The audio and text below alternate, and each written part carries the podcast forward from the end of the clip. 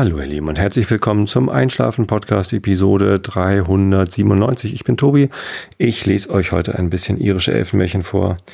Ähm, davor gibt es den Rilke der Woche, in dem heute äh, passend zu dem Thema, von dem ich euch erzähle, damit ihr abgelenkt seid von euren eigenen Gedanken und besser einschlafen könnt, das Wort Limone vorkommt. Denn ich erzähle euch heute natürlich von dem in der letzten Episode angekündigten Urlaub und ähm, wir waren eben auch in dem schönen Ort Limone, aber immer der Reihe nach. Erstens, äh, vielen herzlichen Dank für die ähm, kleinen Geschenke und Postkarten, die während meiner Abwesenheit hier angekommen sind. Denn äh, unser Nachbar hatte einen Schlüssel fürs Haus und hat dann ab und zu mal den Briefkasten geleert äh, und Sachen reingelegt und so. Ja, ich fühle mich immer ein bisschen unwohl, wenn ich länger als zwei Wochen nicht da bin und die Familie auch nicht da ist. Wir waren ja alle zusammen jetzt weg.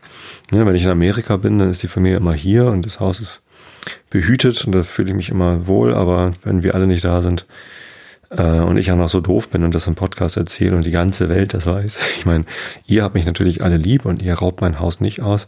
Aber man weiß ja immer nicht, wie Einbrecher so auf die Ideen kommen, rauszufinden, welche Häuser gerade längere Zeit leer stehen, dass sie da in Ruhe einbrechen können.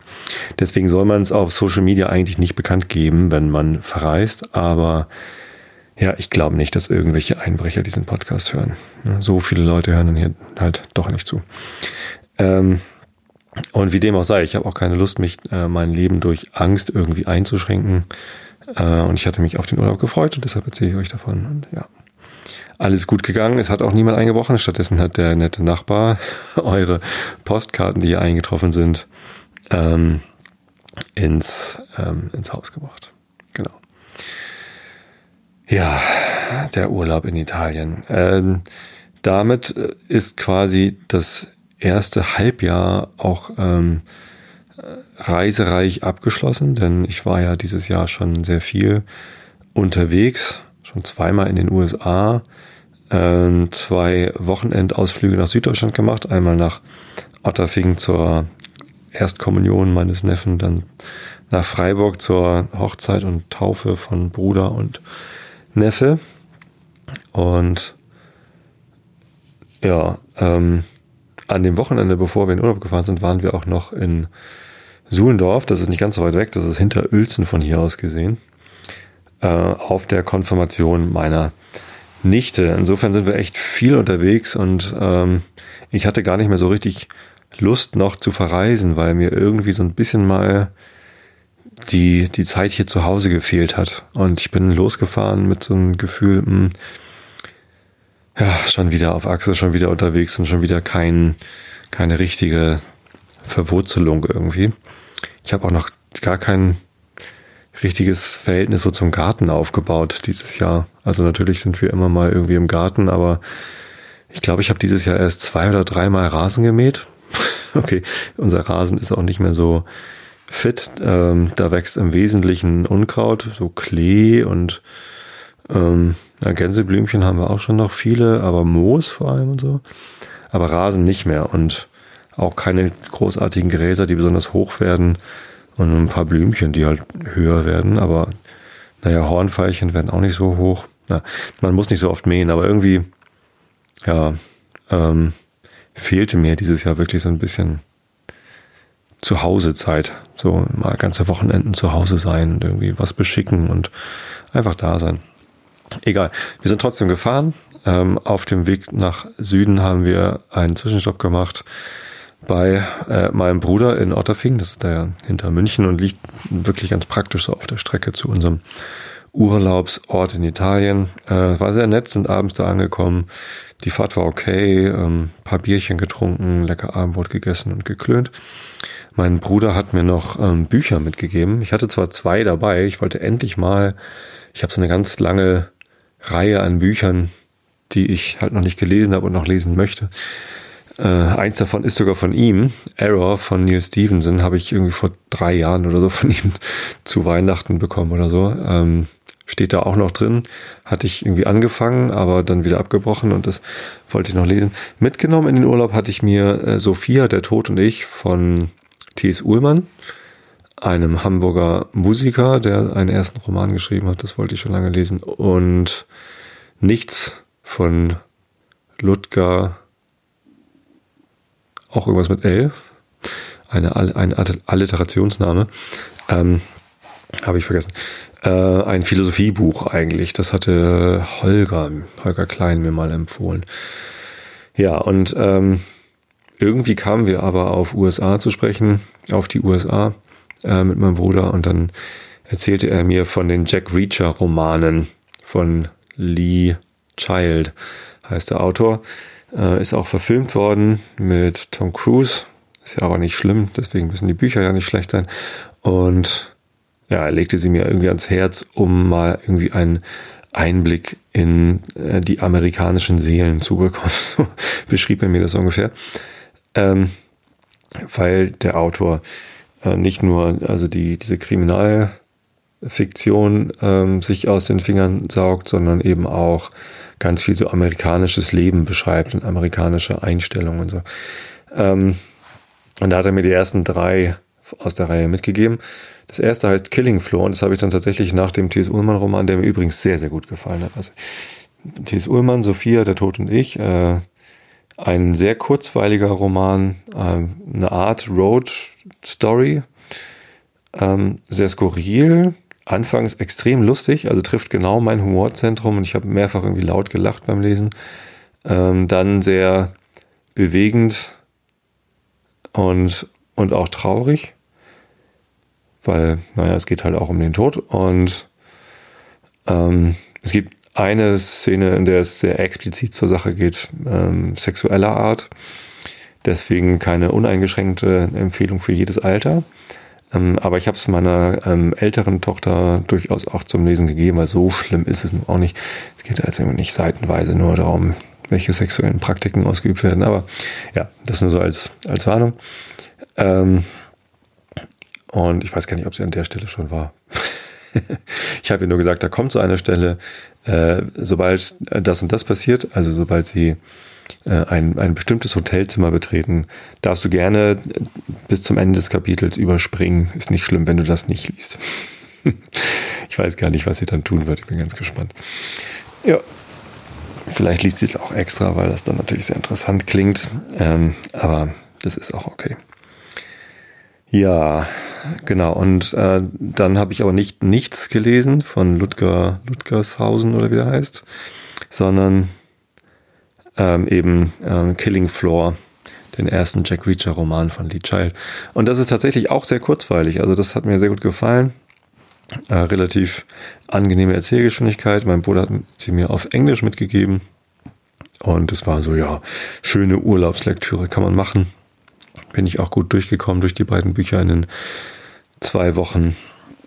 Ähm, aber wir hatten viel zu gutes Wetter, als dass ich äh, viel hätte lesen können.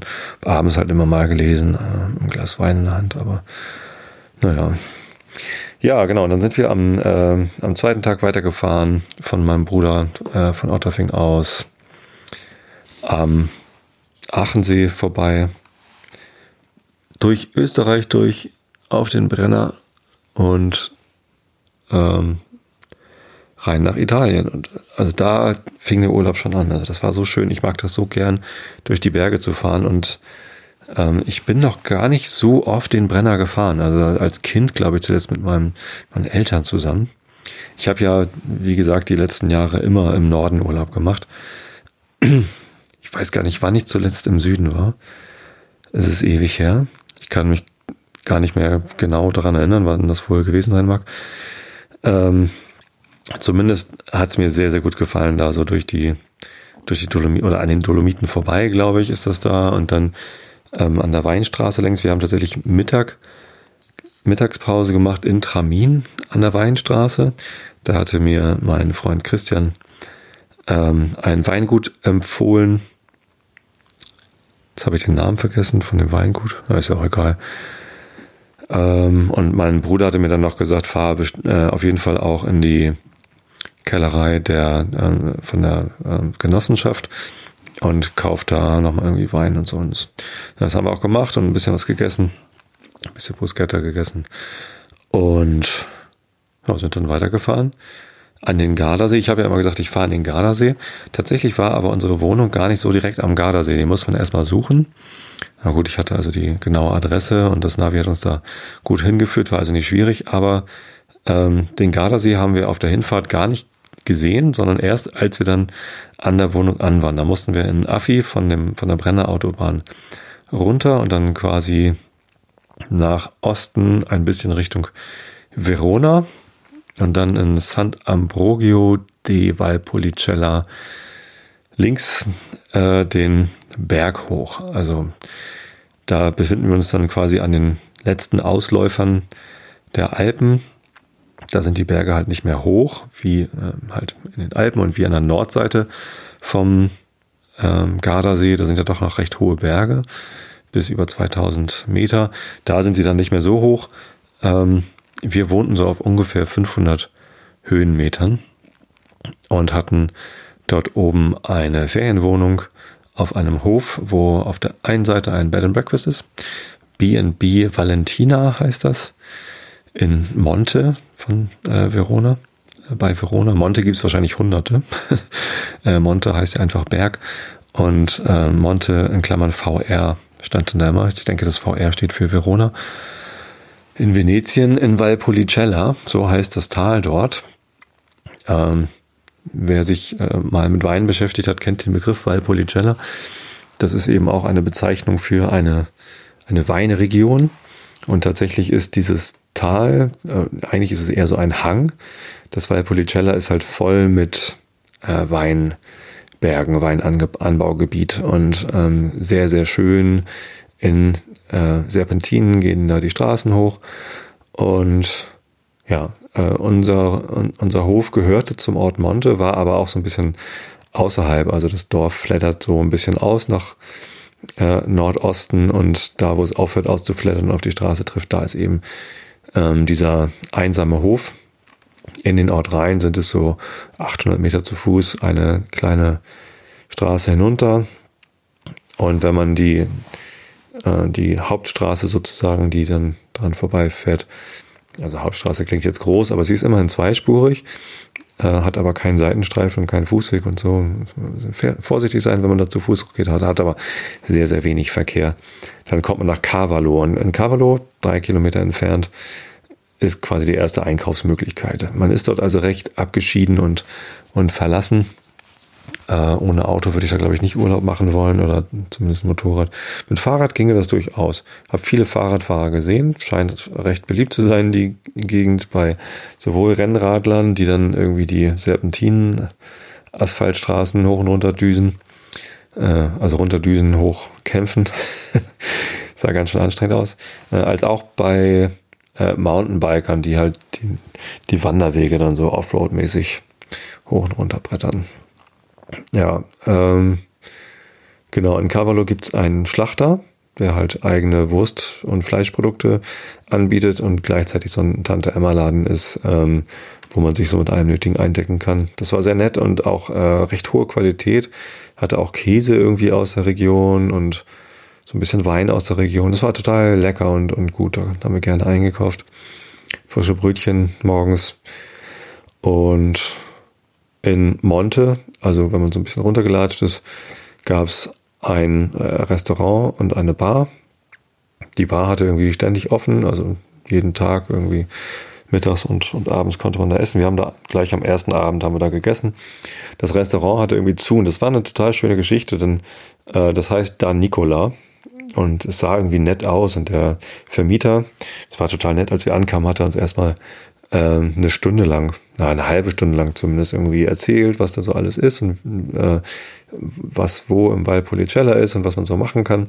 Ein paar sehr, sehr schöne Tipps gegeben. Unter anderem eben diese beiden Restaurants empfohlen. Die Bar, also das ist auch ein Restaurant oder diese Bar, da kann man auch ganz gut essen. Äh, ist eher einfach, also günstig und einfach, aber also ordentlich. Durchaus besser als so die, die einfachen Italiener, die man hier in Deutschland kennt. Also sehr, sehr leckere ähm, Spaghetti Carbonara haben wir da gegessen und ich hatte so eine, so eine Wurstplatte. Aber dieses Restaurant fand ich halt interessant, da Nicola. Und ähm, am ersten Abend, genau, am ersten Abend, das war der, der, der Montagabend, sind wir dann auch da hingegangen zuerst und haben gefragt und da war eine ältere Frau und die konnte halt nur Italienisch und ich konnte halt nur Deutsch und Englisch.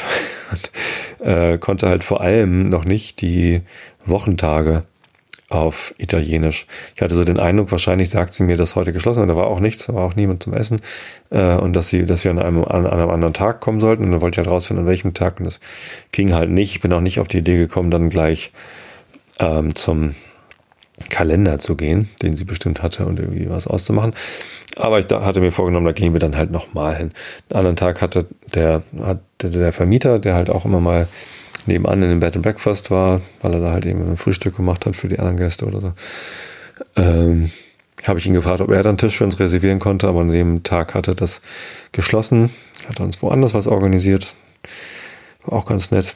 Aber ähm, ich wollte halt gerne noch zu Da Nicola in Monte. Und dann war das irgendwie gegen Ende des Urlaubs, dass wir irgendwie vormittags durch Monte spazieren sind, war einfach, weil wir da Spaziergang gemacht haben. Und da habe ich es halt nochmal probiert, bin nochmal hin und habe wieder die alte Frau getroffen, ältere Frau, und wollte dann einen Tisch für abends um sieben oder am nächsten Tag abends um sieben bestellen. Da hatte mir irgendwie die Wochentage gemerkt, ich habe es jetzt schon wieder vergessen, Lune, die war, glaube ich, irgendwie Montag. Und dann wollte ich mich von da an so längs hangeln. ich habe es tatsächlich schon wieder vergessen, was Samstag auf Italienisch heißt. Na egal. Zumindest ähm, habe ich dann halt immer 7 Uhr gesagt und sie, nein, nein, irgendwie hat, hat Uno, Uno gesagt und, und dann auch auf die Uhr gezeigt und kommt um 1. Und habe dann gedacht, na, 1 Uhr nachts wird sie schon nicht meinen, äh, also 1 Uhr mittags. Und dann, ja, heute, ja, heute. Und dann so auf, auf, äh, ja, nach unten gezeigt, so, äh, Genre, ja, ja, heute. Na gut, dann sind wir halt mittags dort essen gegangen und das war ganz, ganz großartig. Wir waren die einzigen Gäste.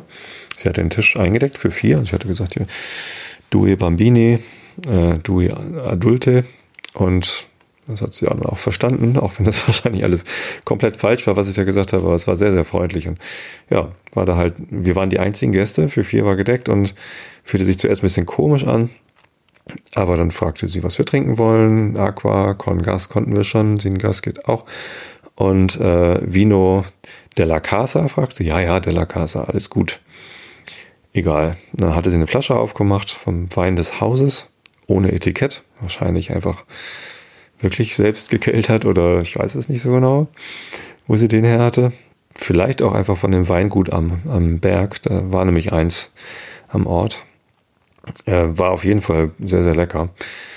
Und dann fragte sie schon, als wir den Tisch bestellt haben, ob wir dann Pasta oder Carne haben wollen, also Fleisch. Und ja, dann habe ich halt Pasta gesagt. Aber dann, als wir da waren, fragte sie äh, Piccolo Antipasti. Und ja, Piccolo Antipasti. Und sie war ganz allein und ist dann losgelatscht und hat uns irgendwie Antipasti gemacht und kam dann wieder mit vier Tellern, wo halt eine große Portion Polenta mit so ein bisschen Trüffelöl und ein paar Gewürzen und ein bisschen gebratenem Gemüse war da, glaube ich, noch drauf und Salami, hausgemachter Salami wahrscheinlich und dann äh, kam sie nochmal mit einer Platte Schinken und dann kam sie nochmal mit einer Schüssel von Reissalat und das war halt alles extrem lecker. Ähm, aber auch schon reichlich. Also Piccolo, dachte ich immer, heißt klein, heißt anscheinend reichlich, war sehr, sehr schön. Ähm, und der Wein hat auch sehr gut geschmeckt. Und ich war in bester Stimmung und die, meine drei Frauen hatten auch äh, großen Spaß dran. Ich glaube, die Lütte mochte die Polenta nicht so gern, aber äh, Salami und Schinken war dann natürlich auch gut. Bisschen Salat gab es dann auch noch. Ach nee, der kam dann zum Haupt, Hauptgang.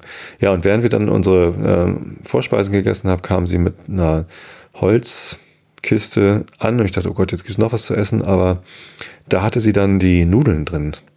Und hat halt selber halt Bandnudeln gemacht. Ähm, und fragte dann, ja, soll sie die jetzt mit Pilzen machen oder mit Formaggi, Käse ähm, oder Ragout. Ähm, die, was wir, was wir hier Bolognese nennen, also eine, eine Fleischsoße heißt dort halt Ragout, wenn ich das richtig verstanden habe. Ist es eigentlich das Gleiche. Ähm, und dann haben wir äh, Ragout bestellt und ähm, Dann zog sie wieder ab mit ihren Nudeln und ähm, kam dann wieder, als wir fertig waren, mit einem Wagen, ähm, auf dem sie dann eine riesen Pfanne hatte, in der sie die Pasta zubereitet hatte. Und ähm, da füllte sich schon der ganze Raum mit diesem leckeren Duft. Das war ganz, ganz toll mit Rosmarin und ach, herrlich. Ähm, hat sie dann direkt am Tisch aufgefüllt, ähm, aus der Pfanne raus auf unsere Teller und auch so geguckt, so wer denn wie viel wohl möchte und uns noch ein bisschen Käse gegeben obendrauf. Und das war einfach ganz, ganz großartig, extrem lecker. Und, und die Frau war auch so herzlich, die kam halt ständig und hat uns noch irgendwie was gebracht. Und dann ja zum Hauptgang gab es noch ein bisschen Brot und ein bisschen Salat und ähm, erzählte dann auch immer zwischendurch, dass Nicola halt schon vor irgendwie 20 Jahren gestorben sei. Hat sie nach oben gezeigt, da hing halt ein Bild von wahrscheinlich ihrem Mann, der halt dann schon verstorben war. Und äh, sie ist halt 83 Jahre alt. Sie zeigte dann einen, einen so einen Schmuckteller, den sie zu ihrem 70. bekommen hatte wo 1934 bis 2003, äh, 2004 drauf stand. Ähm, und entsprechend, ja, 83 Jahre ist sie jetzt alt. Und macht den ganzen Laden da alleine. Ich glaube, am Wochenende bekommt sie irgendwie Hilfe, wenn ich es richtig verstanden habe. Aber wie gesagt, mein Italienisch. Also ich hatte Latein in der Schule, da konnte ich mir einiges ableiten und so romanische Ursprünge konnte ich dann irgendwie. Also ein paar Wörter kennt man dann doch, aber ja, das war schon eher schwierig. Ich konnte das Essen äh, bestellen, ich konnte den Tisch reservieren und wir haben was bekommen und ich konnte es am Ende auch bezahlen. Aber da habe ich gesagt, komm, schreib einfach hier auf den Zettel auf, was ich dir geben soll. Wir hatten vorher auch gar nicht über Geld gesprochen. Ähm, und dann hat sie einfach gesagt, ja, hier 20 Euro pro Person irgendwie, 20 mal 4 gleich 80 und dann habe ich ihr 90 gegeben. Ich weiß, man soll in Italien einfach eigentlich kein Trinkgeld geben, damit, damit rechnen die nicht. Ähm, aber mir war es irgendwie, also ich, ich fand das so, so toll dort. Und ich wollte der, der Frau einfach noch was oben drauflegen, weil, weil sie so, so lieb auch war und so, so gutherzig. Und da hat sie sich so doll gefreut und hat gestrahlt über das ganze Gesicht und sprang auf und rannte in die Küche und wollte mir gleich noch was zu essen machen. das war ganz klasse. Da habe ich aber dankend abgelehnt. Noch die, die restliche Flasche Wein mitgenommen und dann am nächsten Abend zu Hause ausgetrunken. Und ja, das war ähm, einfach, einfach sehr, sehr schön. Und solche Sachen kann man da eben erleben. Ähm, wir waren gar nicht so oft am Gardasee, denn von dort zum Gardasee fährt man durchaus eine halbe Stunde. Und dann ist man in Lazise und kann von dort aus dann eine Tour um den Gardasee machen. Das haben wir ähm, dreimal gemacht, dass wir da waren. Beim ersten Mal sind wir dann nach Norden abgebogen und dann quasi an der Ostseite hochgefahren, haben in Malcesine eine Pause gemacht, ein bisschen gebadet, am Strand gelegen, ein bisschen spazieren gegangen ähm, und sind dann weitergefahren, haben in Torbole Mittag gegessen und sind dann noch weitergefahren, haben einen weiteren Stopp in Limone gemacht Daher auch der Bezug zum Rilke der Woche, der übrigens zufälligerweise dran ist. Ich wähle die ja gar nicht irgendwie explizit aus, sondern mache einfach eins nach dem nächsten aus dem Rilke-Buch. Äh, Limone ist ein ähm, kleines, ja, ehemaliger Fischerort, der so ja, direkt am Gardasee liegt und ähm, aber auch am Berg. Also auf der Nordseite ist der Gardasee umgeben von durchaus beeindruckend hohen Bergen. Und die fallen halt recht steil dann in den See ab. Und äh, bei Limone, also und auch in der Umgebung dort, da sind halt recht hohe, steile Felswände. äh, und, und direkt unter so einem einer Felswand, unter so einer Klippe sozusagen oder Steilwand liegt dann Limone und das ist halt extrem malerisch und extrem schön. Und auf der gegenüberliegenden Seite sind auch hübsche Berge. Monte Baldo heißt der Gebirgszug auf der Ostseite. Der hat äh, mehrere Gipfel so. Das ist also mehr so ein Gebirgszug als ein Berg. Und ja, es ist extrem hübsch, ähm, malerisch. Leider aber auch also sehr, sehr touristisch. Wir waren jetzt außerhalb der Saison da. Wann war das irgendwie noch? Noch im Juni waren wir dort ähm, auf dem Wochentag und es ist halt alles recht voll mit Touristen. Also die Parkplätze sind gut besetzt. Ähm, recht viele deutsche Touristen auch schon, äh, obwohl ich glaube, wir in Niedersachsen die einzigen waren, die schon Schulferien hatten. waren halt äh, sehr viele Deutsche mit kleinen Kindern oder ganz ohne Kinder unterwegs, ja, aber auch Italiener. Also es gab durchaus auch viele Italiener, die dort Urlaub gemacht haben schon. Und ähm, es bot sich aber auch an. Ich meine, es ist einfach eine wirklich sehr, sehr schöne Gegend. Es, ist, es war warm. Wir hatten durchgehend 25 bis 30 Grad äh, und schönes Wetter. Die ersten Tage war Regen und auch so Unwetter angesagt. Da gab es dann auch nachts mal ein Gewitter und es hat dann mal ein bisschen geregnet, aber ähm, tagsüber war es größtenteils trocken. Ich glaube, genau auf der einen Wanderung, die wir am Ende gemacht haben, hat es ein paar Regentropfen gegeben. Ansonsten sind wir komplett trocken geblieben. Ähm, insofern kann man das natürlich nicht irgendwie übel nehmen, dass da Touristen sind, wenn man selber da ist und auch Tourist ist. Man kann sich ja schlecht über sich selber beschweren. Dann soll, soll man da halt nicht hinfahren. dann, dann wären schon mal vier Touristen weniger da gewesen, wenn wir nicht da gewesen wären. Nein, ich mag mich nicht beschweren, aber also das ist halt schon eine Sache. Und das Autofahren dort hat mir halt auch nicht wirklich Spaß gebracht. Also die, die Straße da um den See rum ist wunder, wunderschön. Macht aber nicht so viel Spaß zu fahren, weil es halt extrem voll ist und ähm, die einheimischen Italiener hatte ich zumindest den Eindruck, dass es die Einheimischen waren. Die fahren auch recht rücksichtslos. Also sobald ich dann mal etwas gewartet habe hinter einem Radfahrer, denn es waren auch dort sehr viele Radfahrer unterwegs.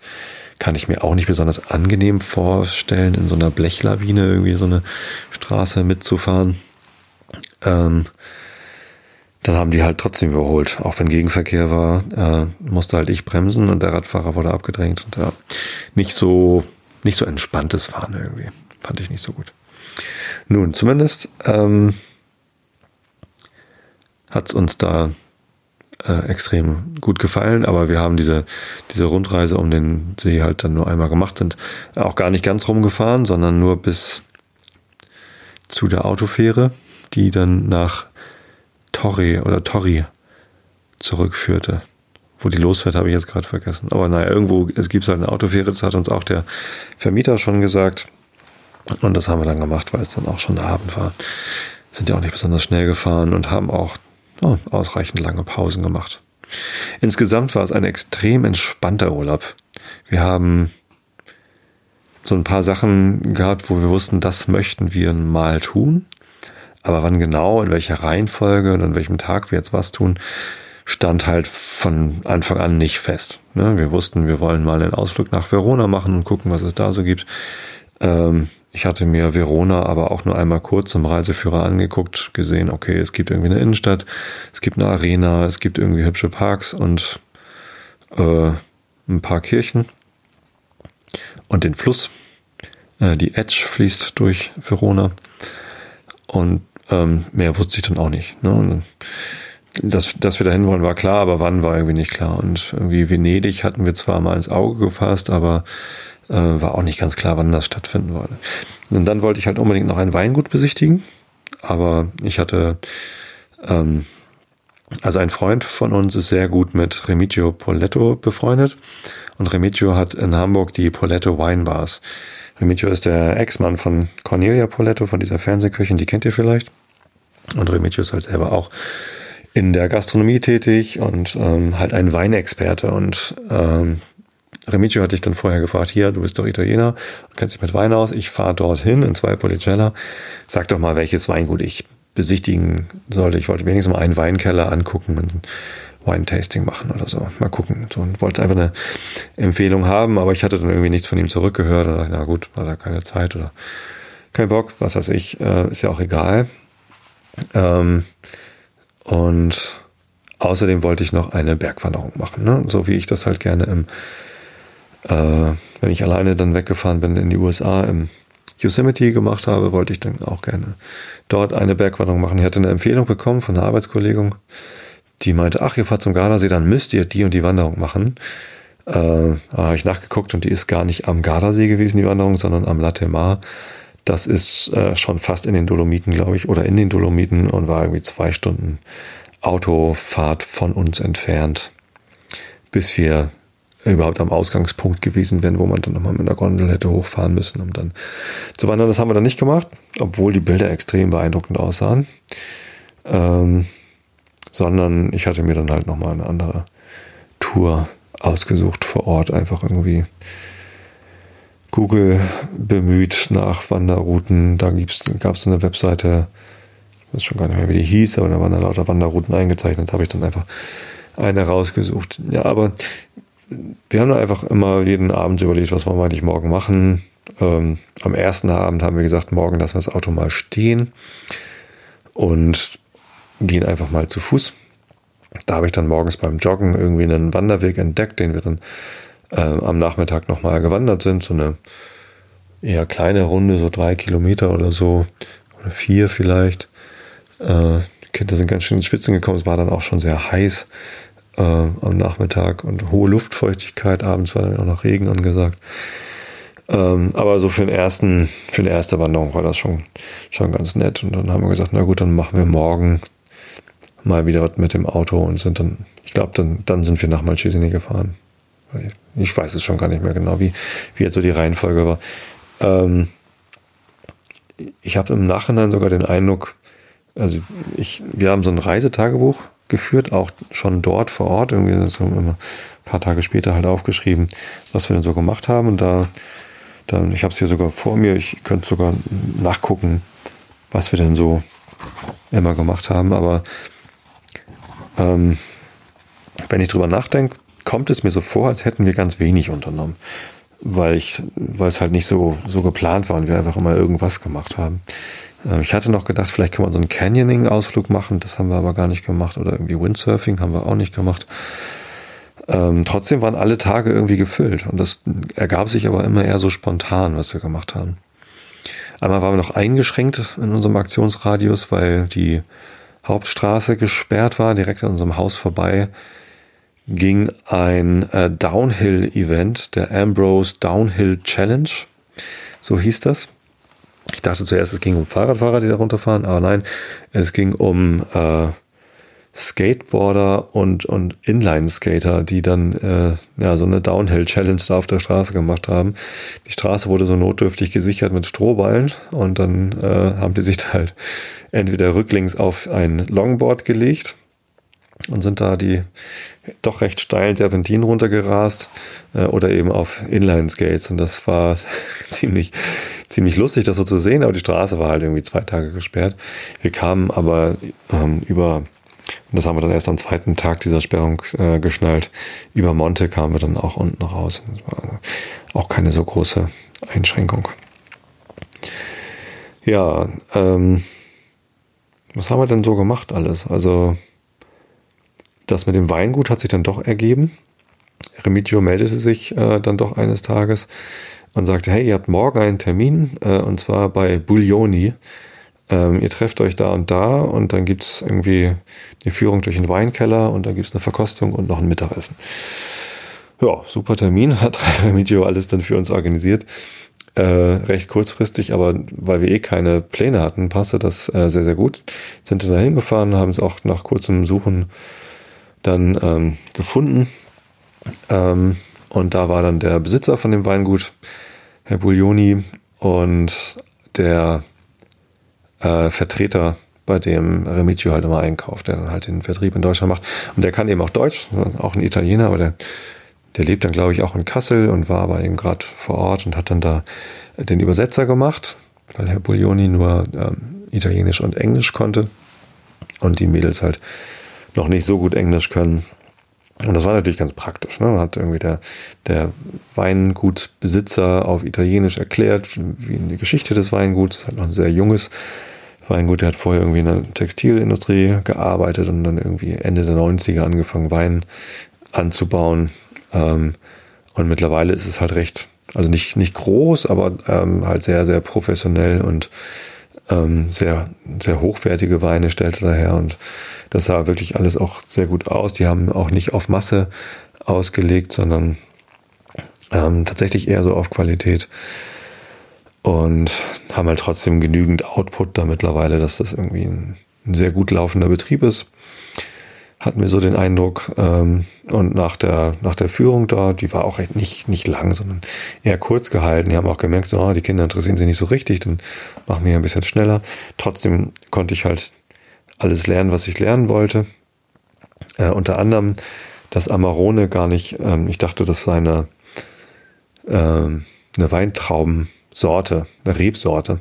Äh, ist es gar nicht, sondern das sind ganz andere Rebsorten, die da wachsen. Äh, die meisten davon kannte ich auch gar nicht. Also hier wächst eben kein, kein Spätburgunder und kein äh, gar kein Pinot und äh, gar, ne, also was auch immer so alles so für Rebsorten man so kennt. Cabernet oder Merlot und so, das wächst da alles nicht, sondern äh, lauter andere Sachen. Und Amarone ist dann gar nicht eine Rebsorte, sondern eine, eine Herstellungsart oder irgendwie eine, eine, eine, eine Qualitätsart der Reifen. Also die, die Vergärung findet im, im Stahltank statt, aber noch, noch mit den Trauben. Ähm, und dann muss der Wein irgendwie mindestens drei und die haben dann halt, oder mindestens fünf und die haben irgendwie sieben Jahre im großen Holzfass irgendwie lagern und äh, so entsteht dann Amarone. Und das ist halt so die, die Top-Weinsorte aus dem Valpolicella und auch eher hochpreisig. Ähm, und dann gibt es aber noch Ripasso. Und da habe ich dann gelernt, dass ähm, Ripasso eben ähm, so hergestellt wird, dass in den äh, Stahltanks, in denen Amarone gemacht worden ist, dann die der Rest der Trauben äh, liegen gelassen wird und dann neuer Wein quasi, also frische, frisch gepresste Trauben raufgegeben werden, die dann aber eben nicht Amarone-Qualität haben.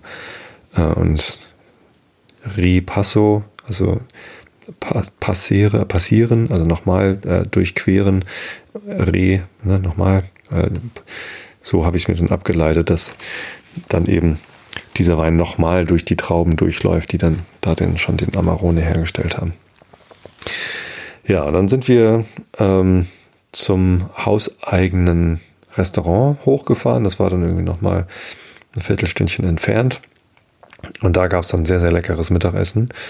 Also, wie heißt das? Cas äh, Casa Buglioni oder so. Kann ich auch gerne in die Shownotes nochmal rein verlinken. Ähm, da kann man extrem lecker Mittagessen gehen. Das ist ein bisschen teurer als äh, so, ein, so, ein, so ein günstigerer. Also es ist halt keine Trattoria, wo man günstig mal eben für 7 Euro eine Pizza essen kann, sondern ein bisschen hochwertiger, aber auch nicht unfassbar teuer. So, wir waren da jetzt ähm, eingeladen, ähm, deswegen haben wir es einfach gut gehen lassen. Und man kommt da auch irgendwie günstig raus, aber allein die Weine sind dann halt doch schon, schon ein bisschen, bisschen teurer da. Was halt wirklich tolle Sachen sind. Aber dafür gibt es da eben auch wirklich feines Essen.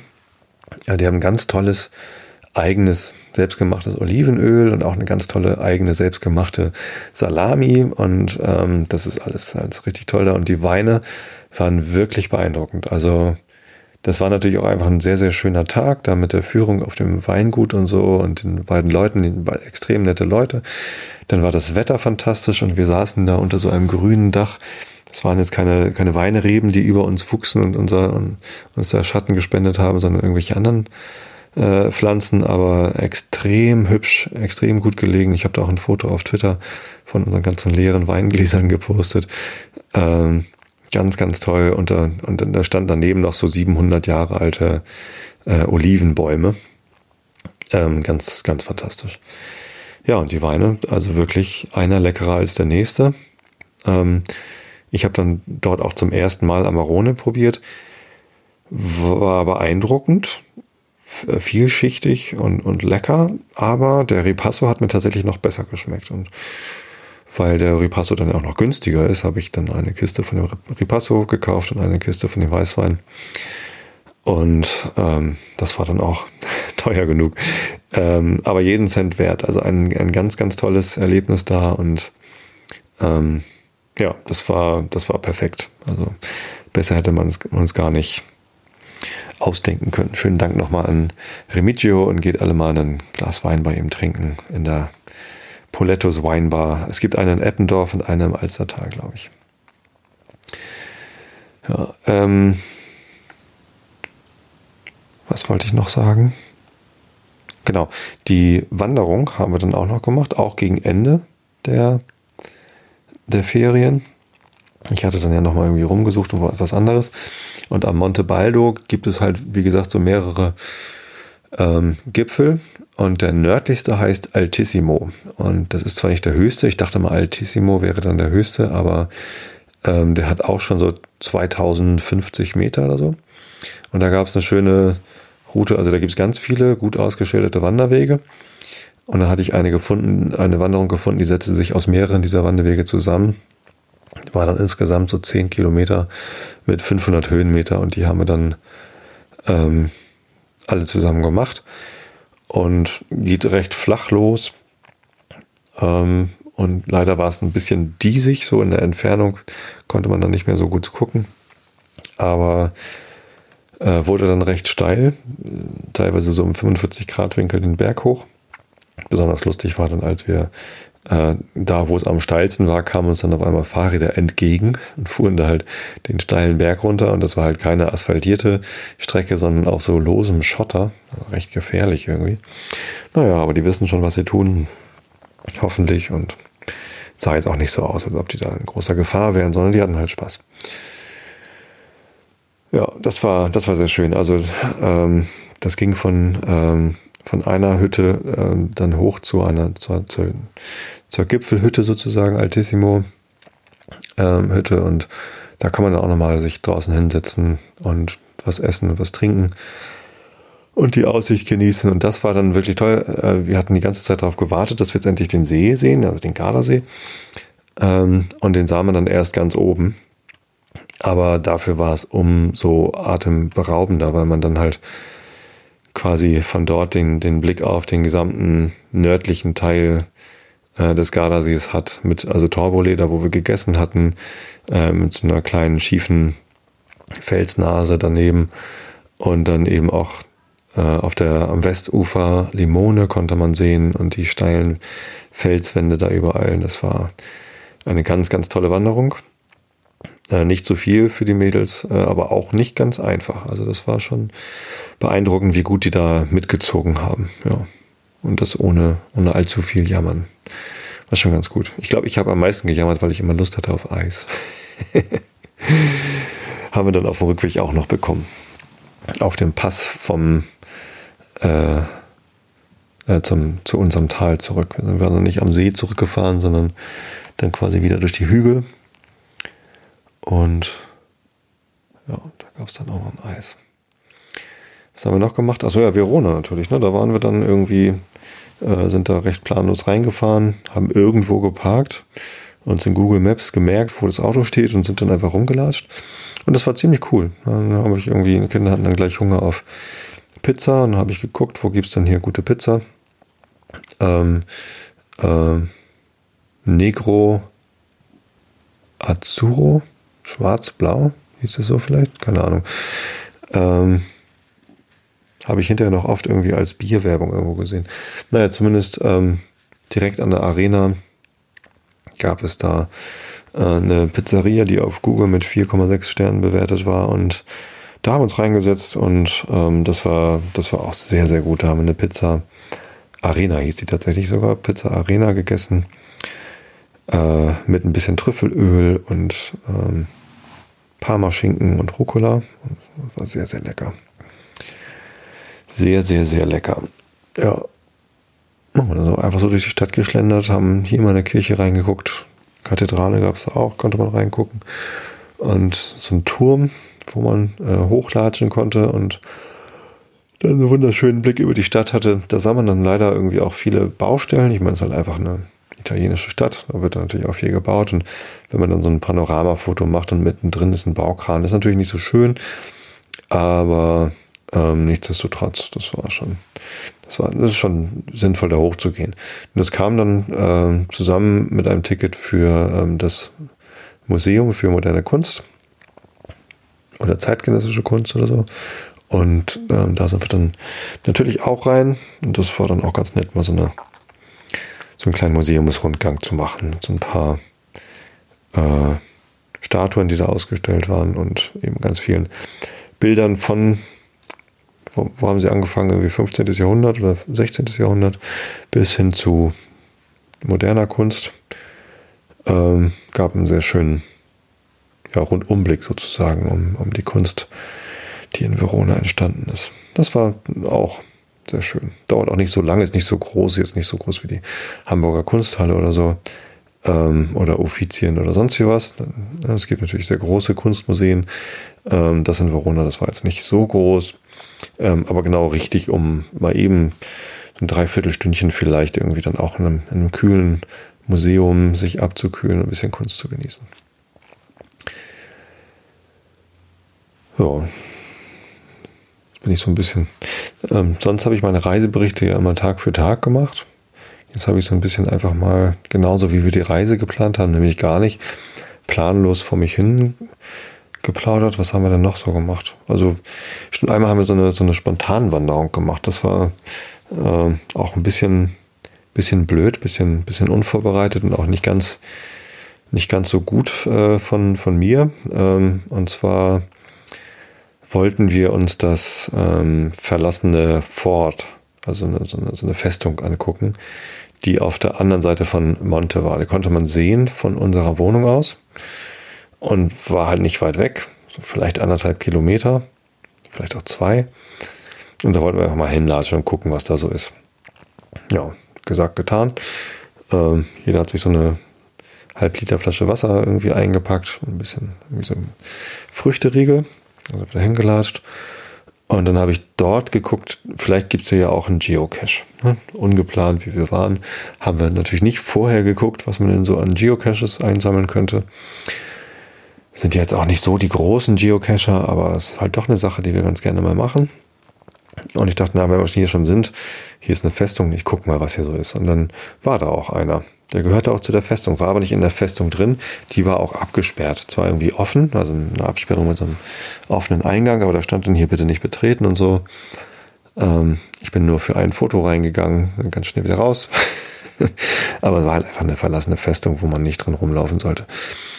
Haben wir auch nicht gemacht. Und äh, der Geocache war dann ähm, oberhalb der Festung in den, in den Bergen. Da musste man quasi so über die Felsen dann und durch die Büsche äh, durchklettern.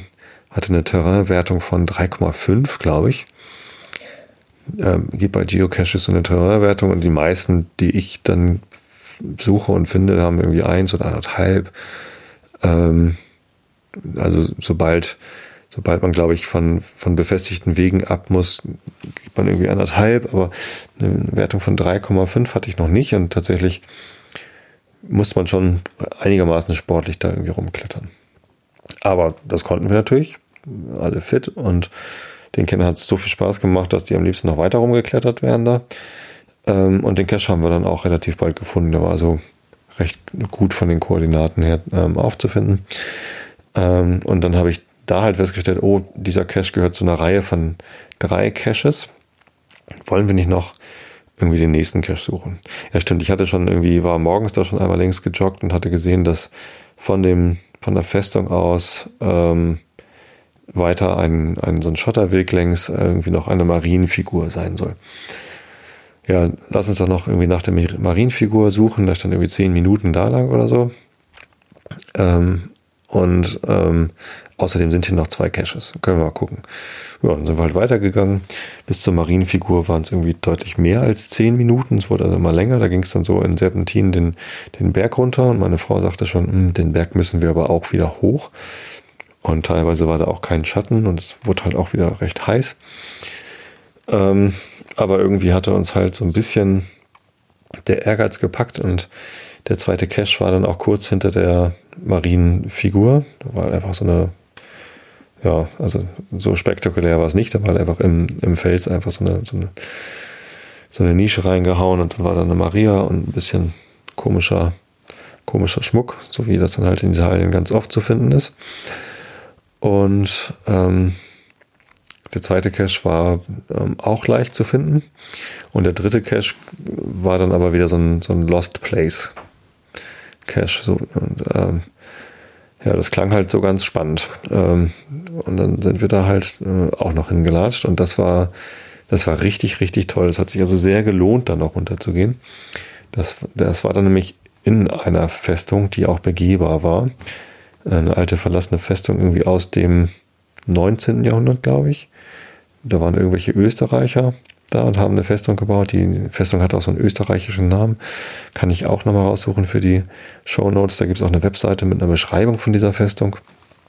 Ähm, und da musste man eben rein, äh, in diese Festung. Und in dieser Festung, die war recht groß, da gab es also ich weiß nicht, 100 Räume oder so, mit so Schießscharten ähm, und, und Kellergewölben und ja, halt alles düster und verlassen, so ein bisschen verfallen, aber teilweise dann auch noch ganz gut erhalten. Ähm, da gab es dann einen Cache. Der war auch nicht so schwierig zu finden.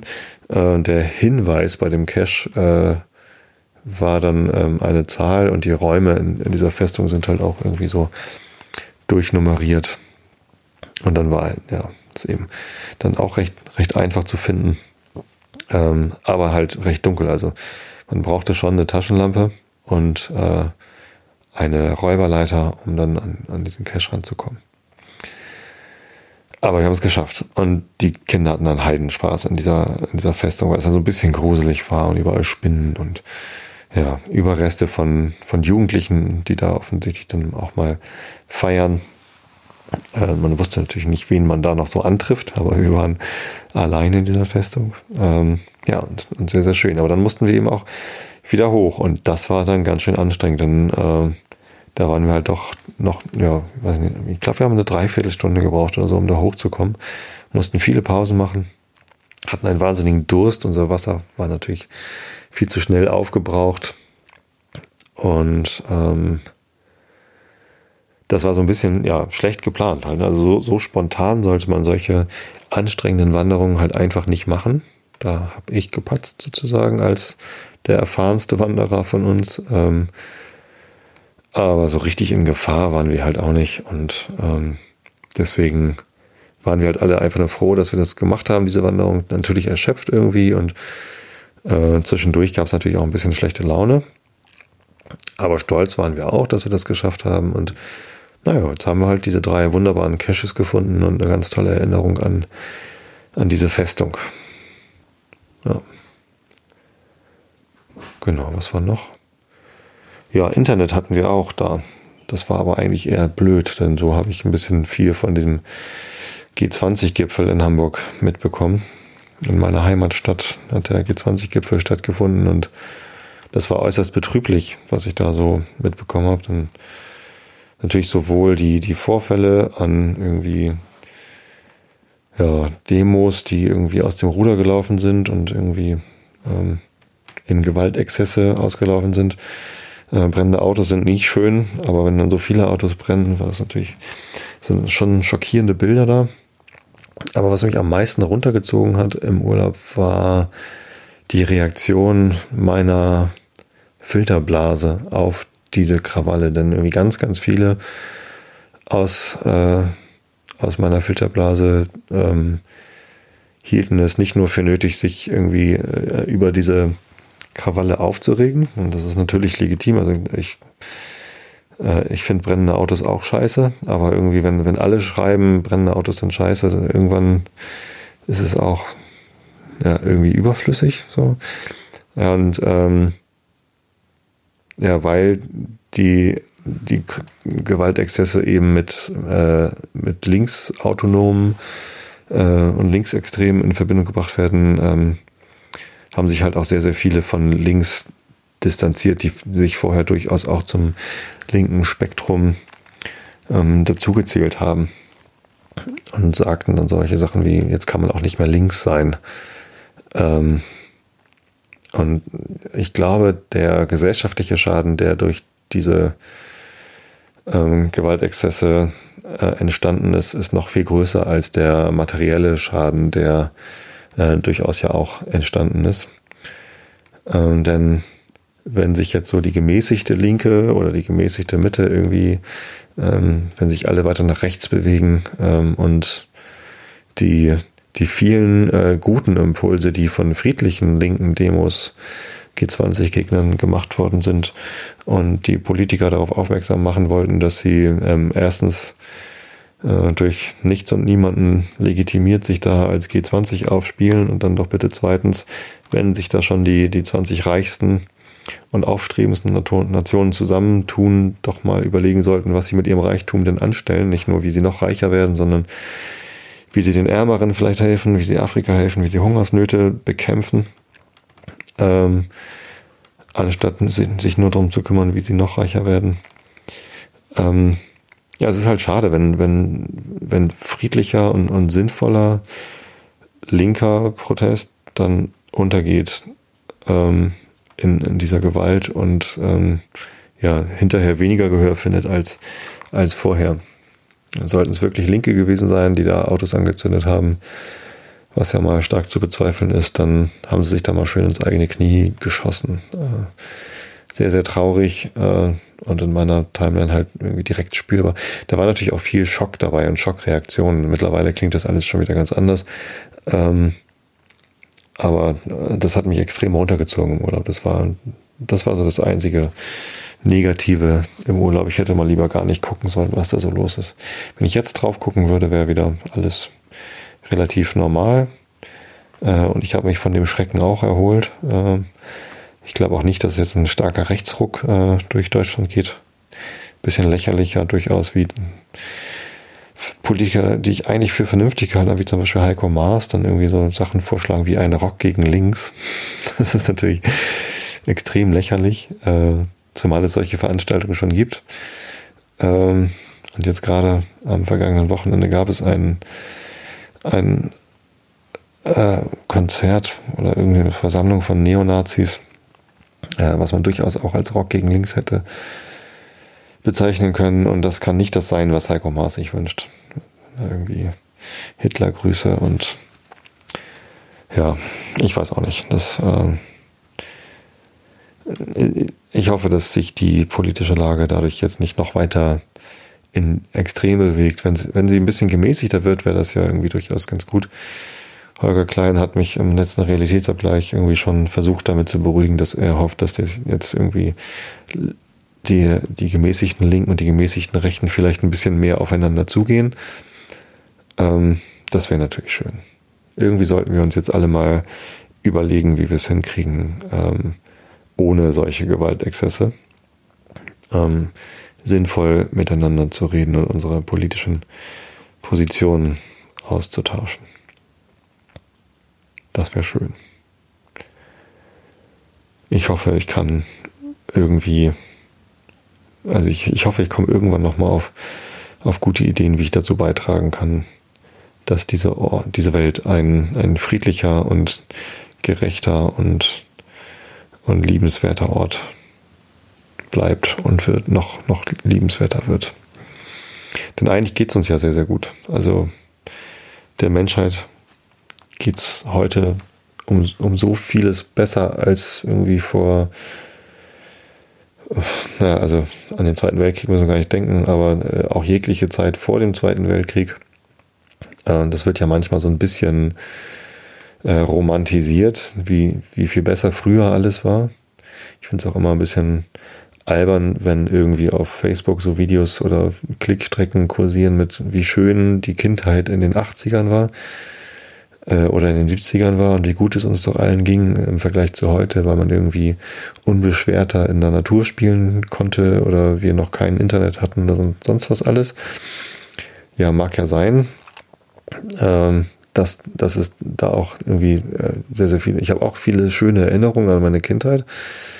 Ähm, durchaus, und das habe ich auch schon öfter gesagt, äh, war früher aber längst nicht alles besser ähm, zum Beispiel die Kindersterblichkeit äh, war früher deutlich höher und ist ähm, heutzutage auch in, in den Ländern, die wir Entwicklungsländer nennen und von denen äh, wir Westlichen alle glauben, dass dort die Kindersterblichkeit immer noch besonders hoch ist und dass, dass der Entwicklungsstand da immer noch so niedrig ist, der, der sinkt da auch ganz rapide.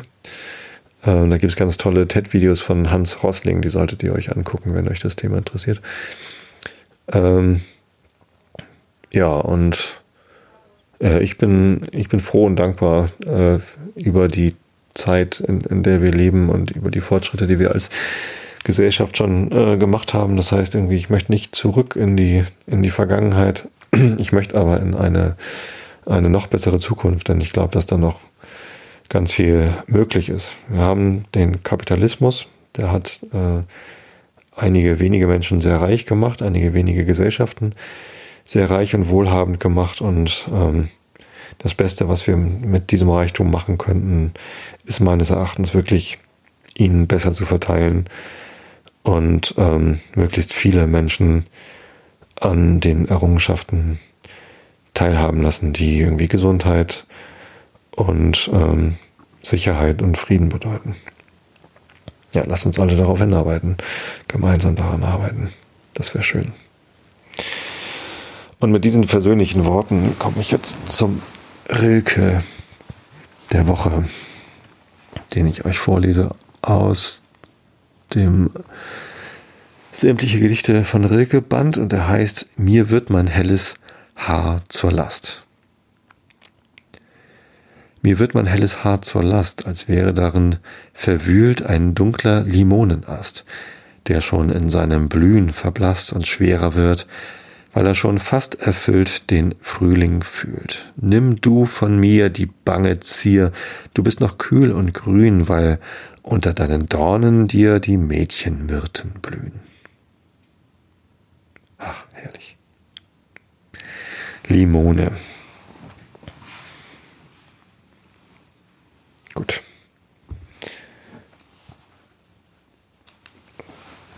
Dann kommen wir zu dem Elfenmärchen Nummer 21. Siehe auch die Anmerkung steht da. Mal gucken, ob ich die noch vorlese. Das heißt, das gebückte Mütterchen. Augen zu und zugehört. Margaret Barrett war in ihrer Jugend schlank, artig und wohlgesittet und zeichnete sich durch die Vereinigung zweier Eigenschaften aus, die man nicht oft beisammen findet. Sie war nämlich eine sehr sparsame Hausfrau und zugleich die beste Tänzerin in ihrem Geburtsort, dem Dorfe Ballyhooly. Gegenwärtig ist sie an den 60, 60 und in den letzten zehn Jahren ihres Lebens durchaus nicht mehr imstand gewesen, sich aufzurichten. Sie geht gebückt, beinahe bis zur Erde. Doch ihre Glieder, Glieder gebraucht sie, soweit es in dieser Stellung möglich ist, mit völliger Freiheit. Ihre Gesundheit ist gut, ihr Geist kräftig und in der Familie ihres ältesten Sohns, bei welchem sie seit dem Tode ihres Mannes lebt, verrichtet sie alle häuslichen Arbeiten, welche ihr Alter und jenes Gebrechen zulassen. Sie wäscht die Kartoffeln, macht Feuer an, kehrt das Haus, lauter Geschäfte, wobei ihr, wie sie mit guter Laune bemerkt, ihr krummer Rücken sehr zustatten kommt, spielt mit den Kindern und erzählt ihren Hausgenossen und den Freunden aus der Nachbarschaft, die sich oft rund um sie beim Feuer versammeln, ihr in den langen Winterabenden zuzuhören allerlei Geschichten. Die anziehende Kraft ihrer Unterhaltung wird sehr gepriesen, sowohl wegen ihrer guten Laune als auch wegen ihrer Erzählungen und drollige und scherzhafte Begebenheiten, die sich auf ihre gekrümmte Gestalt beziehen, dann aber das Ereignis selbst, welches schuld an diesem Missgeschick ist, sind das Lieblingskapitel ihrer Gespräche. So hört man sie unter anderem erzählen, wie an einem gewissen Tage bei dem Schluss einer schlechten Ernte, als verschiedene Pächter in der Gegend, wo sie lebte, auf dem Feld eine Bittschrift um Verminderung des Pachtgeldes beschlossen hätten, das Papier zum Schreiben sei auf ihrem Rücken gelegt und dieser als ein leidlich guter Tisch befunden worden. Margrete, wie alle gescheite Erzähler, pflegte sich sowohl was die Ausführlichkeit als den Inhalt ihrer Geschichten betraf, nach den Zuhörern und den Umständen zu richten. Sie wusste, dass bei hellem Tageslicht, wenn die Sonne glänzend scheint, die Bäume knospen, die Vögel rings um uns singen, rührige und gesprächige Menschen ihren Geschäften oder Vergnügungen nachgehen, Sie wusste doch gewisslich, ohne die Ursache zu kennen oder sich viel darum zu bemühen, dass wenn wir mit dem wirklichen Leben und der wirklichen Welt beschäftigt sind, der glaubige Sinn fehlt, ohne welchen Erzählungen, die sonst aufs gewaltigste die Teilnahme anregen, einen Eindruck hinterlassen, einen, einen Eindruck hinterlassen.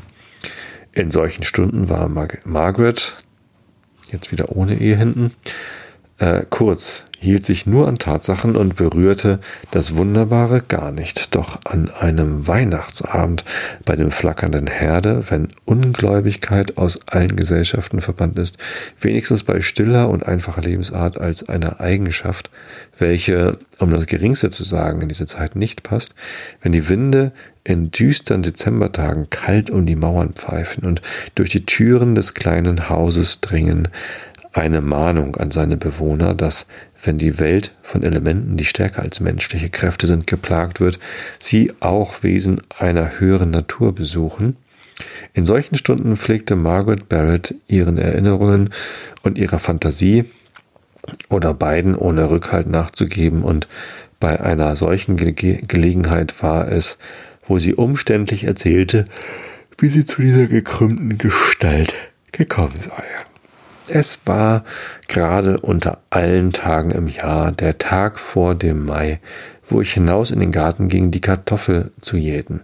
Ich war den Tag nicht herausgegangen, wäre ich nicht traurig und kummervoll gewesen und gerne für mich allein. Die Burschen und Mädchen im Haus lachten alle, scherzten und machten Bälle zum Schleudern oder Bänder zurecht für die Vermummten am folgenden Tage. Ich konnte das nicht ertragen. Eben erst die vergangenen Ostern und die letzten Ostern waren es zehn Jahre.